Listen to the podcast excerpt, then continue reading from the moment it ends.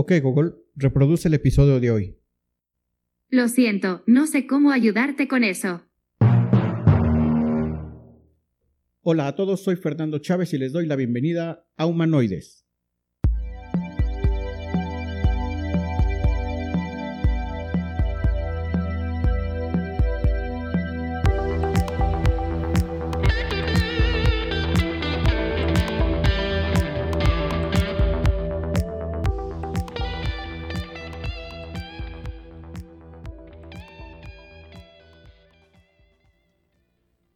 Gracias por tu presencia en este episodio de Humanoides.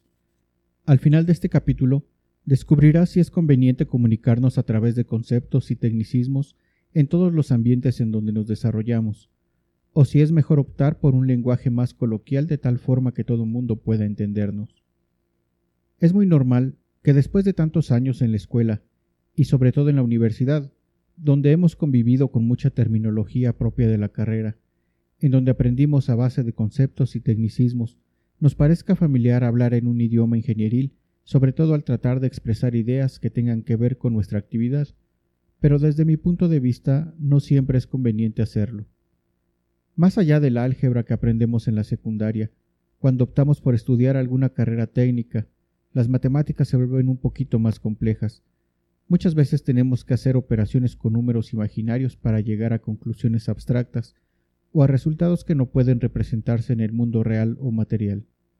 Esto nos lleva a creer que usando conceptos, términos y tecnicismos es la única forma de poder explicar las cosas. Perdemos de vista que no todas las personas tienen la misma preparación que nosotros y que entienden las cosas de una forma diferente.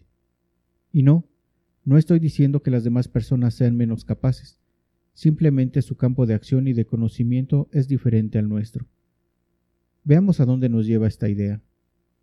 Hace algunos años, en uno de mis primeros empleos, tuve que asistir a arreglar la computadora de uno de los directivos de la compañía. Y cuando esta persona me preguntó qué había sucedido, recuerdo que le contesté que su computadora había tenido un desbordamiento de pila. Y cuando todavía no terminaba yo de hacer mi explicación técnica, esta persona me interrumpió para decirme No te entiendo. No sé qué es eso. Dímelo con peras y manzanas. En ese momento mi mente se puso en blanco. No me sentía capaz de explicar de una forma simple y convincente lo sucedido. Era una sensación nueva, hasta cierto punto incómoda. Por primera vez, una explicación que hubiese sido del agrado de mis profesores en la carrera no me resultaba útil en este momento. Los términos que me eran familiares no eran accesibles para aquel directivo que tenía estudios a nivel maestría, así que no estamos hablando de falta de capacidad de la otra parte. Fue entonces que empecé a darme cuenta de que estaba yo trabajando en un ambiente interdisciplinario, en donde si bien había profesionistas con un nivel académico igual o superior al mío, el hecho de ser de otras áreas les complicaba entender mis explicaciones técnicas. Aquella tarde me vi forzado a usar un lenguaje más común y decirles simplemente que su computadora se había inhibido por algún fallo en la memoria o en su disco duro. Después de esa experiencia, Pensaba que mi oportunidad de lucir mis conocimientos técnicos sería entonces con los proveedores, pero curiosamente la diversidad de proveedores con los que tenía que tratar era muy grande. Realmente eran pocos los proveedores con los que podía hablar de una manera técnica. Y aun con esos pocos, ese tipo de lenguaje no era requerido todo el tiempo, quizás solo para hacer una comparativa de servicios o de especificaciones. Hacer nuestro trabajo del día a día implica seguir procedimientos a nivel administrativo, por ejemplo, hacer una requisición de compra implica mediar entre el lenguaje coloquial para que pueda interpretarla la persona que hace las compras y un lenguaje técnico para que pueda surtirla con precisión el proveedor. Parece simple, pero debemos tener la habilidad para cambiar de chip rápidamente y hacer accesible para todos la información técnica que nos compete manejar. Otro ejemplo es la contabilidad, ya que todo lo que compramos o vendemos tiene que ser contabilizado de la forma más precisa posible así que el uso de un lenguaje no muy técnico es bien recibido por quienes procesan la información. A medida que nuestras responsabilidades cambian, se hace necesario también cambiar la forma en que nos referimos a las cosas, para explicarlas de una forma sencilla y accesible. Varias ocasiones tuve que dar pláticas o presentar alguna aplicación a los distribuidores de la compañía. La primera vez que los vi reunidos me sorprendió lo diversa que podía llegar a ser la audiencia, tanto en edades como en profesiones. Lo mismo había ingenieros de otras áreas que licenciados de diversas ramas, algunos gerentes de ventas, otros directivos y algunos otros más dueños de empresas. ¿Cómo hacer que todos te entiendan? ¿Cómo transmitirles confianza y dominio del tema? Me parece que para estas situaciones nadie te prepara. Por muy buenos que hayamos ido exponiendo en la escuela, el hecho de ser todos parte del mismo ecosistema facilita las cosas. Enfrentarte a este tipo de situaciones realmente te hace crecer como profesional, porque tienes que transformarte en una mejor versión de ti mismo, capaz de poder hacer asequibles tus ideas. No sé qué será, tal vez el ego o la arrogancia, o quizá la necesidad de destacar por sobre los demás que nos hace caer en el error de querer utilizar un lenguaje rebuscado y demasiado técnico, con el fin de dejar claro que hay un conocimiento atrás que nos respalda. Pero no hay nada más lejos de la realidad. Es curioso, pero en mis años como profesional, las veces que menos he utilizado el lenguaje técnico es cuando las personas para quienes he dado alguna plática o expuesto una idea me han premiado diciéndome ingeniero.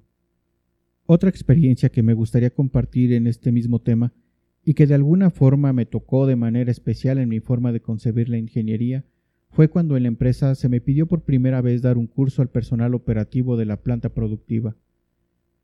La idea era que los operarios pudieran utilizar la computadora como una herramienta de todos los días para facilitar ciertas tareas y ser más productivos. Cuando comencé a redactar el curso, lo hice de forma sencilla desde mi punto de vista pero utilizando palabras y terminología que para mí eran accesibles y perfectamente entendibles. Mi sorpresa fue que pocas personas pudieron seguir el curso. Solo me pudieron seguir el paso algunos compañeros que tenían conocimientos mínimos gracias a que en casa sus hijos les habían podido enseñar un poco.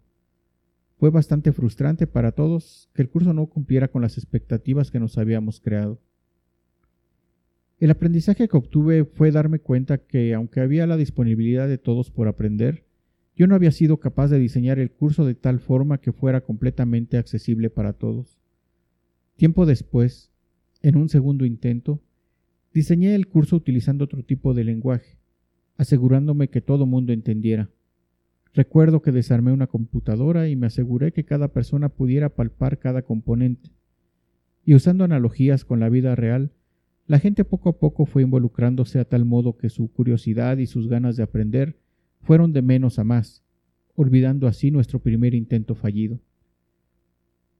La dificultad de hacer este curso no solo radicaba en transmitirles el conocimiento necesario para que aprendieran a utilizar la computadora. El reto también consistía en transmitirles confianza y cercanía para hacerles perder el miedo. Otro de los desafíos era el nivel de estudios de mis compañeros ya que no era uniforme. Había compañeros con nivel de estudios de primaria y otros a nivel técnico. Y no se diga la diversidad de edades, que iban de los 20 hasta los casi 60 años. Al final del curso, quien aprendió más fui yo. Entendí que uno debe hacer a un lado cierta parte del conocimiento adquirido con el tiempo, porque no siempre es útil por raro que parezca. Crea ciertos vicios, y sobre todo crea una barrera que puede resultar difícil de vencer. Hay que aprender a usar el lenguaje correcto para el tiempo y contexto en que se requieran, con el único fin de mantenernos cercanos y accesibles para los demás. Como pueden darse cuenta, hay cierta complejidad a la hora de transmitir conocimientos, o a la hora de explicar algunas cosas que para nosotros resultan de lo más natural. Es entonces cuando debemos hacer a un lado el ego, y de no ser tentados a utilizar tecnicismos que a final de cuentas a la gran mayoría de las personas no les interesan. Hace algunos meses intercambié algunos correos con Freddy Vega, el fundador de Platzi, y comentábamos de la educación tecnológica para adultos mayores a través de su plataforma. Él me preguntó sobre qué sería necesario para lograr ese objetivo, y le comenté que en primera instancia sería cambiar el tipo de lenguaje para hacer el conocimiento más accesible para el adulto mayor. Freddy me comentó que para aprender tecnología hay que aprender la terminología correcta y necesaria dentro del medio, y si bien creo que tiene razón, y que todos debemos poner de nuestra parte para adaptarnos a un mundo que cambia todos los días, me parece que nuestro deber como personas que crean y desarrollan es precisamente crear y desarrollar para acercar a las personas, no para alejarlas o segregarlas. ¿Cuántas personas que conoces dicen no tener interés por la tecnología? ¿Cuántas personas conoces que dicen no necesitar de una computadora de un teléfono inteligente o del Internet. ¿Te has preguntado si en verdad no lo necesitan o es que no les interesa? ¿No será que ven la tecnología como algo inalcanzable o inaccesible? Tal vez nos hemos dedicado tanto a crear y desarrollar que nos hemos olvidado de hacer accesibles las cosas para los demás. Me parece que también deberíamos de ser capaces de democratizar la tecnología, si es que se permite usar el término. La forma más sencilla que se me ocurre para hacerlo es a través de un lenguaje simple, coloquial, del día a día.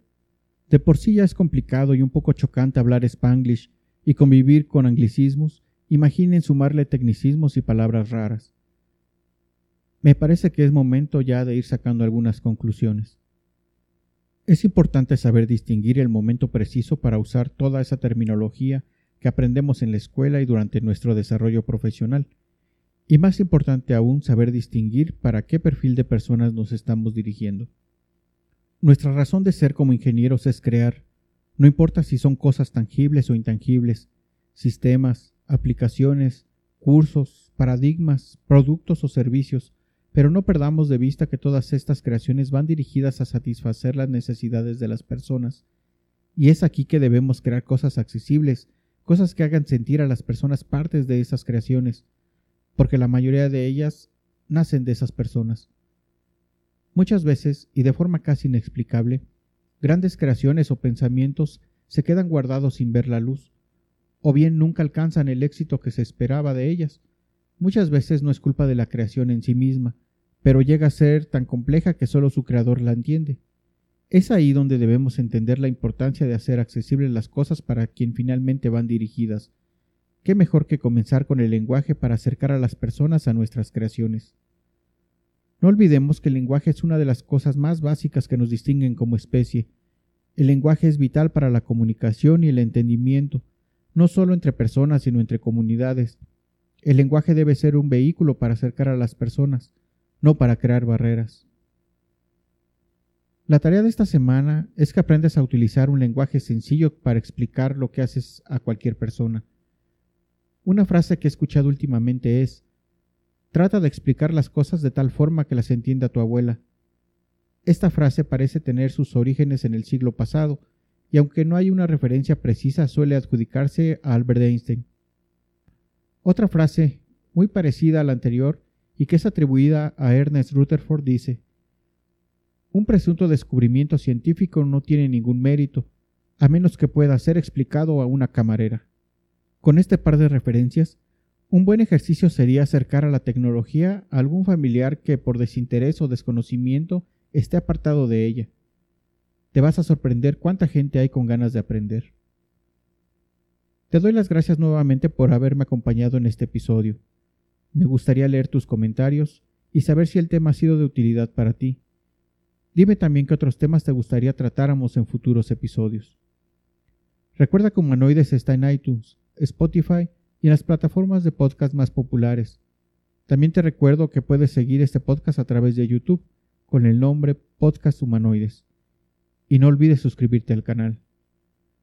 Por el momento puedes escribir a humanoides.iteración.mx y no olvides recomendar este podcast a tus contactos. Quizá pueda ser de ayuda para alguno de ellos. Yo soy Fernando Chávez y este fue un episodio de Humanoides.